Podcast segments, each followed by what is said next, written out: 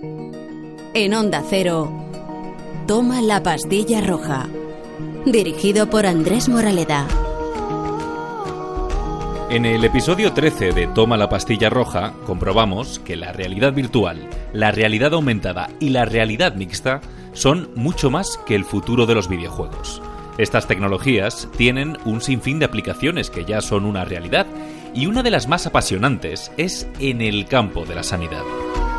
En muchos hospitales y centros sanitarios de España, la realidad virtual ya se utiliza, por ejemplo, en tratamientos psicológicos o en procesos de rehabilitación motora. Y es que el futuro de la sanidad está en la cooperación con la ingeniería y la creatividad, para hacer más sencillo el trabajo de los profesionales sanitarios y mejorar la calidad de vida de los pacientes. Mi nombre es Laura Raya y soy la directora de los posgrados de realidad virtual de UTAF, donde investigamos eh, cómo poner la realidad virtual en el servicio de la sociedad. Nosotros en UTAF, eh, la parte de los videojuegos, somos un centro de referencia en videojuegos, ¿no? Entonces, digamos que esa parte la tenemos, la controlamos, pero quisimos dar un, paso más, ¿no? Y entonces abrimos una línea de investigación ya hace varios años, eh, la cual evidentemente pues agradezco mucho haber podido dirigir, porque bueno, mm, quise seguir lo que mi investigación en mi tesis doctoral, cuando me hice doctora, ya había comenzado, que era cómo realmente la realidad virtual podría convertirse en una herramienta para solucionar ciertos problemas sociales, ¿no? Entonces, nosotros ahora mismo en UTAS, de la mano de los alumnos de, los máster de realidad virtual y del equipo investigador, lo que estamos haciendo es evaluar cómo la realidad virtual realmente puede ser totalmente útil, por ejemplo, para superar una fobia, ¿no? Y eso es algo además que es sorprendente porque yo creo que poco a poco eh, el área clínica de psicología está abriendo los brazos hacia esta tecnología, puesto que la mayoría de las terapias ¿no? para superar una fobia, bueno, pues se, suelen centrar en visualizaciones, hipnosis, en enfrentar de manera incremental al, usuario ante su estímulo fóbico, sea cual fuere, ¿no? Claro, mm, una visualización, el usuario a lo mejor pues deja de visualizar el estímulo fóbico, ¿no? Eh, enfrentarlo de manera incremental al estímulo fóbico real conlleva problemas. Tienes una aracnofobia, tienes que contar con arañas y con diversas arañas y con diversos tamaños, ¿no? Claro, eso logísticamente en el mundo real se hace y sigue haciendo muchísimo tiempo, pero puede ser complicado o puede ser algo más difícil que directamente poner unas gafas y controlar totalmente desde fuera la aparición, pongamos en la aracnofobia, de un número de un tamaño determinado de araña. Es impresionante cómo podemos jugar con eso, porque al final, digamos que la gente que desarrolla realidad virtual se convierte en arquitectos de mundos, ¿no? Consecuentemente, generamos un mundo totalmente adaptado a esa fobia que pueda ser controlado ¿no? por el psicólogo que en ese momento se posiciona como un dios en el que indica paso a paso qué va a pasar en el mundo virtual. Pero no se queda ahí, sino la realidad virtual está muy unida y cada vez más a toda la parte de Internet of Things. Por lo tanto, en tiempo real, nosotros en los proyectos tanto Lancelot, que supera fobias para perros con niños con autismo, como en Cicerón, que lo que hacemos es intentar apoyar el entrenamiento para estudiantes con Asperger, tenemos un biofeedback constante que nos permite determinar en qué cuadro de ansiedad está el usuario.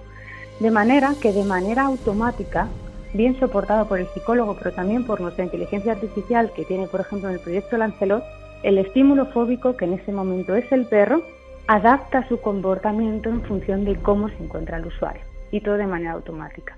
De forma que tú te pones las gafas tienes un perro en un escenario en concreto que ha determinado psicólogo, una raza con un tamaño en concreto el perro, y a partir de ahí el perro que va a ir acercándose y va a ir jugando contigo, el sistema de realidad virtual va a detectar que si te estás poniendo nervioso, si estás sufriendo ansiedad, el perro se ir alejando poco a poco. Por lo tanto, claro, eso es muy fácil de controlar en realidad virtual y muy difícil de controlar en, en el mundo físico. Claro, estamos hablando de cómo la realidad virtual puede ayudar, engañando, ¿no? De alguna manera a la mente en procesos psicológicos, en procesos de rehabilitación psicológica. Pero, ¿cómo puede ayudar en procesos de rehabilitación motora? Porque sé que está funcionando y está funcionando muy bien, ¿no? Efectivamente. De hecho, por ejemplo, uno de nuestros profesores del máster en computación gráfica eh, trabaja en, en el CSIC, ¿no? Pues en un proyecto de rehabilitación eh, motora junto con realidad virtual y estamos hablando de una rehabilitación muy grande, ¿no? De personas que han perdido totalmente el movimiento de sus piernas y querer ver cómo poder volver a potenciar esa relación del cerebro con el movimiento a través de esos esqueletos, es decir, de la parte áptica con la parte visual, con las gafas de, de realidad virtual. Sí, por supuesto. De hecho, a mí me llama la atención, ¿no? Porque durante estos meses de confinamiento a mí me han llegado varios correos pidiéndome de clínicas de fisio, pidiéndome soluciones de realidad virtual para poder seguir, para poder ya no solo complementarlo en la clínica, que eso es evidentemente pues puede tener una ventaja increíble, sino lo, que a mí más me llama la atención es hacerlo de manera teleoperada. De hecho, arrancamos ahora un proyecto eh, con, los alumnos del máster en computación gráfica de UTAD en el que queremos crear un prototipo en el que permita realizar una rehabilitación motora eh, de manera en concreta en brazos, ¿vale? Controlada a distancia por el fisio, ¿no?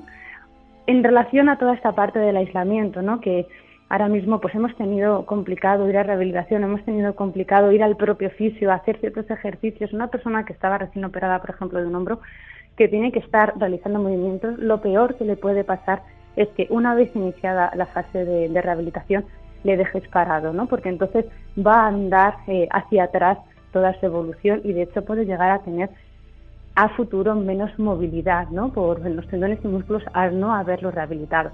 Entonces, el poder realizar con unas gafas de realidad virtual esos movimientos que el dispositivo directamente te dice si has subido al punto que tenías que haber subido o no, que además podemos meter una capa de gamificación para que la rehabilitación y los ejercicios no sean aburridos y tú en tu casa lo quieras dejar, metiéndole además ese empuje de que sea teleoperado por un psicólogo que está en su casa, me parece fascinante, ¿no? Fascinante para solventar estos problemas que nos estamos encontrando por toda la situación actual y que puede empujar a que una vez que desaparezca esta enfermedad tengamos un mundo de posibilidades que ya no sean obligatorias como ahora, que podamos elegirlas, ¿no? Claro, estamos hablando de estas cosas que, bueno, que hemos echado de menos, ¿no? Estos días en casa.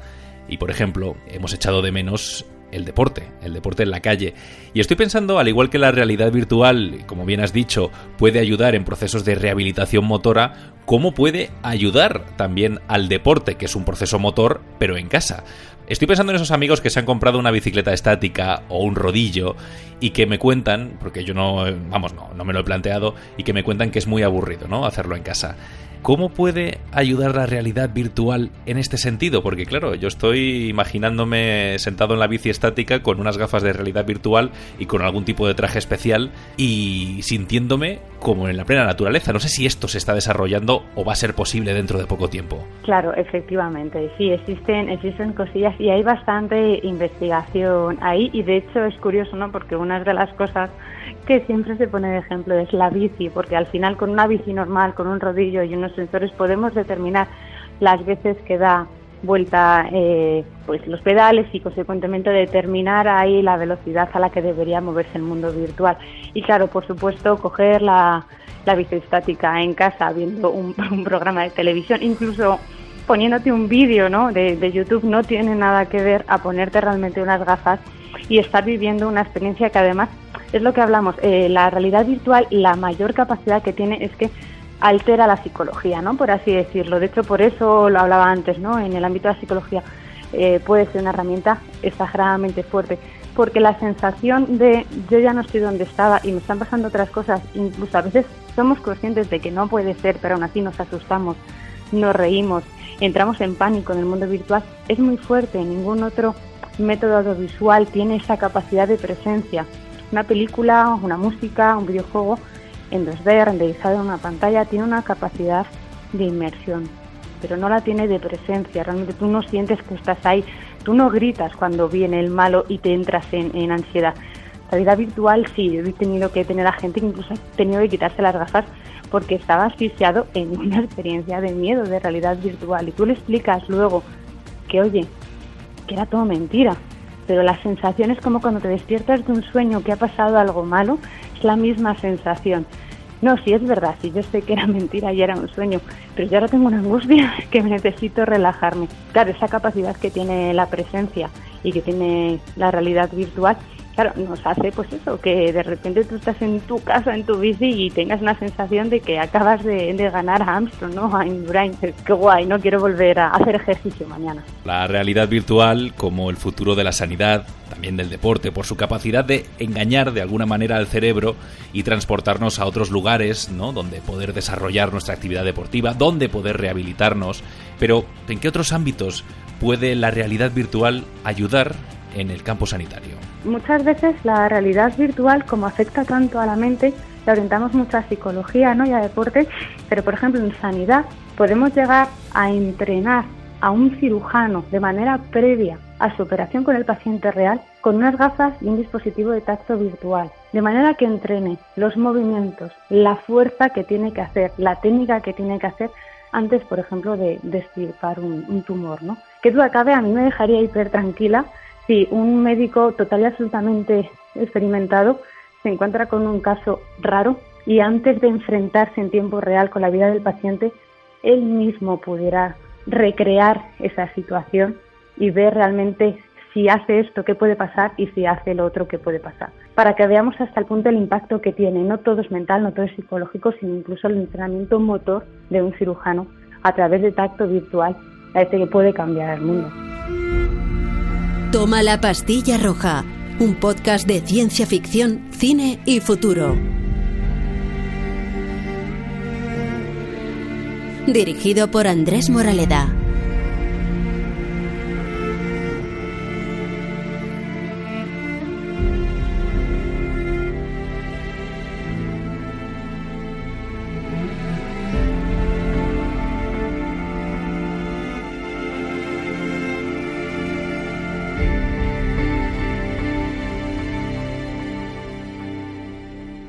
Onda Cero.